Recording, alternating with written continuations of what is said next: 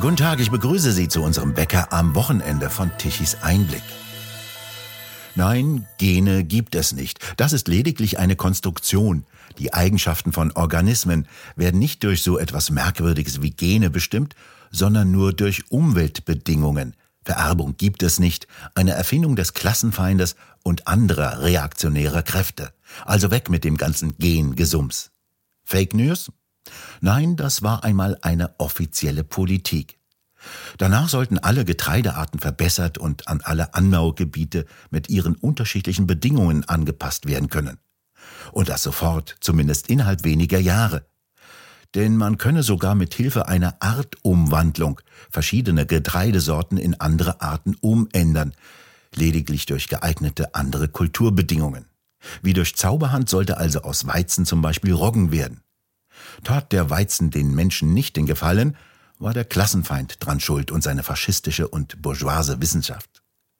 Sie liegen richtig, wenn Ihnen sofort Stalin und sein großer Terror oder die große Säuberung einfallen, jene Verfolgungskampagnen gegen alle unliebsamen Gegner oder unzuverlässigen Elemente. Ihnen fielen bekanntlich Millionen von Menschen zum Opfer, darunter auch viele Wissenschaftler. Einer der tonangebenden Wortführer beim Kampf um die richtige, die proletarische Wissenschaft hieß Trofim Denisowitsch Lysenko. Eigentlich ein Agronom, der ertragreiche Nutzpflanzensorten versprach und damit nichts weniger als die Lösung sämtlicher Ernährungsprobleme.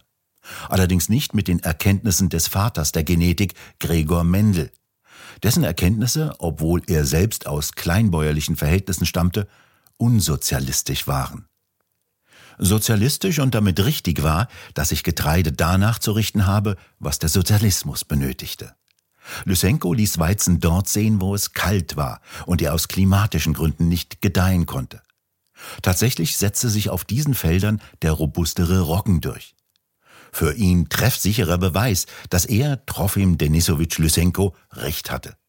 Der Weizen hatte sich auf seinen Versuchsfeldern in Roggen verwandelt. Fachleute allerdings sahen sofort, dass der Roggen von benachbarten Feldern herübergeweht war. Lysenko aber hatte recht, weil er aus einer bäuerlichen Familie und nicht aus einer bürgerlichen wie die meisten Wissenschaftler stammte. Er stieg rasch zum biologischen Chefideologen der Sowjetunion auf, genoss Stalins Unterstützung und wurde 1938 Präsident der Landwirtschaftsakademie.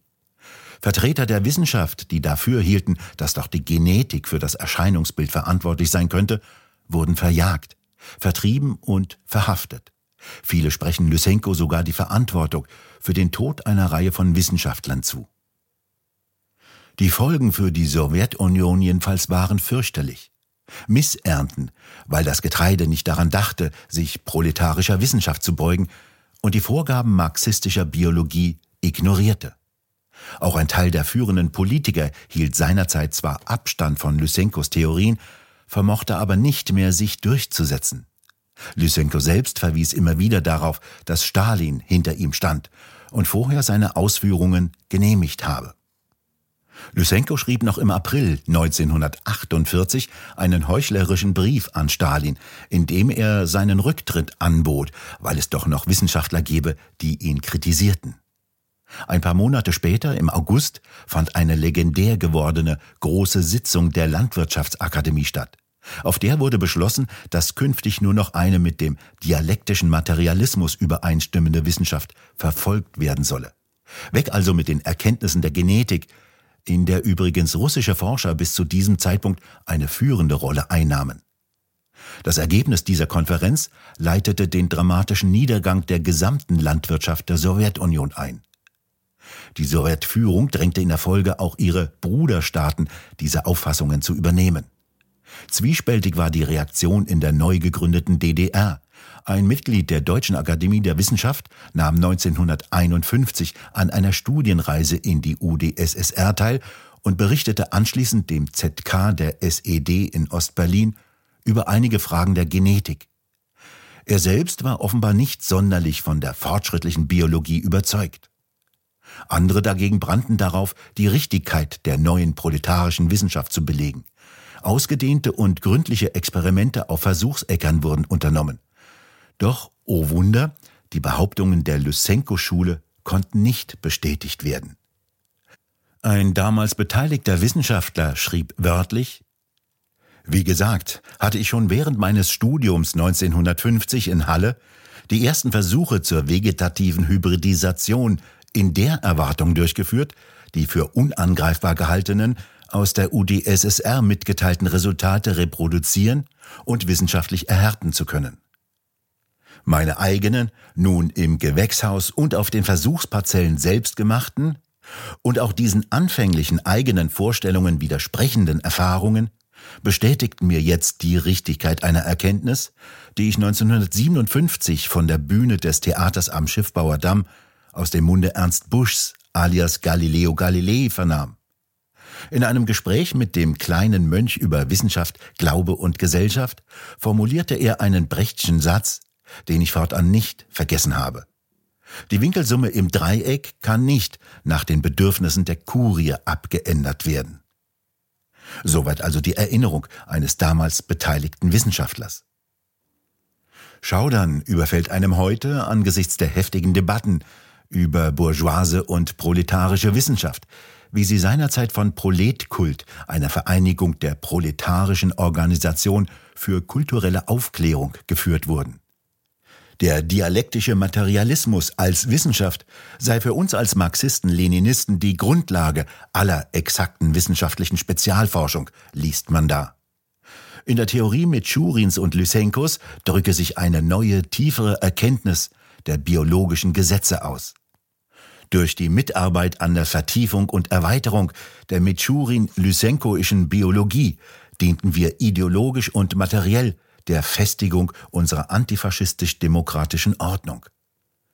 Auch der spätere Regimekritiker Robert Havemann, von Haus aus Chemiker, lobte übrigens zunächst Lysenko mit seiner Agrobiologie als überzeugendes Beispiel dafür, wie Engels Dialektik der Natur erheblich zur Entwicklung der Wissenschaft beigetragen habe. Allerdings hat Havemann seine Auffassung später deutlich korrigiert.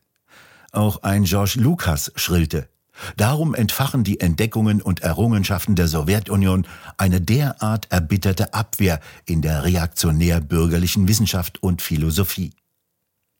Auch wir hören heute wieder ähnliche Töne, etwa regelmäßig bei jener Grünen Woche in Berlin.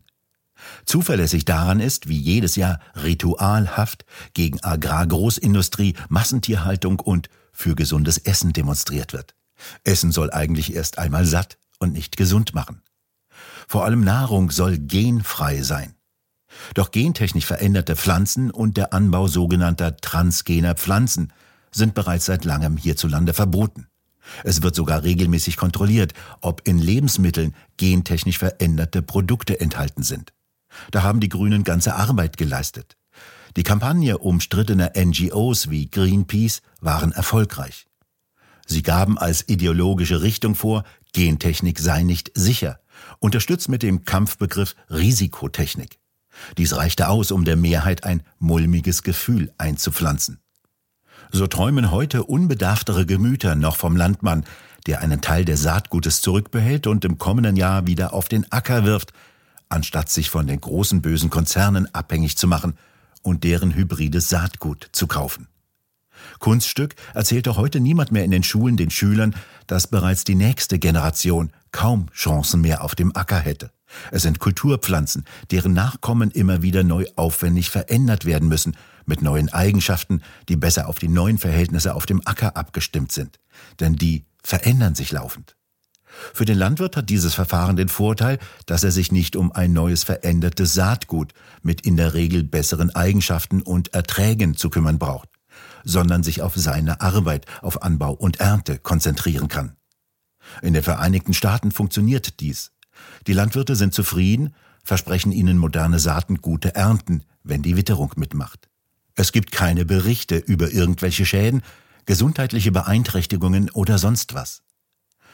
Dramatisch, nichts mehr von dieser wichtigen Forschung spielt sich mehr in Deutschland ab. Die BASF beispielsweise hat ihre vollständige wichtige Pflanzenforschung in die USA verlagert. Hierzulande geschieht das Gegenteil. Schülern wird beigebracht, nicht so neugierig zu sein und wissen zu wollen, was Gentechnik überhaupt ist. Einer der eklatantesten Fälle spielte sich einst in Niedersachsen ab. Wir erinnern uns an die Skandale in Hannover.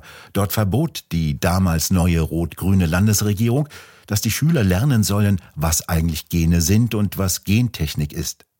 Dazu gab es ein vielversprechendes neues Projekt Hannover Gin. Schulen bekamen Labore, mit denen Schüler zum Beispiel aus allen möglichen Lebensmitteln die DNA isolieren und analysieren konnten. Die Schüler waren begeistert.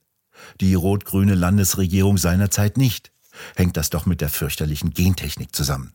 Initiator dieses Projektes war seinerzeit einer der bedeutendsten Forscher auf diesem Gebiet, Hans-Jörg Jakobsen. Der lehrte als Leiter der Pflanzenbiotechnologie in Hannover. Der damals zuständige grüne Landwirtschaftsminister Christian Mayer meinte jedenfalls, das Projekt Hannover Gen sei eine PR-Maßnahme, also weg damit. Insgesamt 1,16 Millionen Euro flossen bereits in das Projekt. Selbst geharnischte Proteste von Lehrern und Schülern, die tatsächlich etwas lernen wollten, nutzten seinerzeit nichts.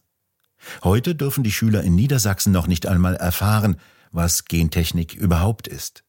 Die Hightech-Geräte durften die Lehrer nicht mehr benutzen und sie verstaubten. Lysenko lebt wieder auf. Es gibt Menschen, die der Macht versprechen, alles besser und schneller machen zu können. Zu ihnen zählte Trofim Denisowitsch Lysenko, heißt es in einem Buch über ihn. Wir bedanken uns fürs Zuhören. Schön wäre es, wenn Sie uns weiterempfehlen. Weitere aktuelle Nachrichten lesen Sie regelmäßig auf der Webseite tichiseinblick.de. Und wir hören uns morgen wieder, wenn Sie mögen.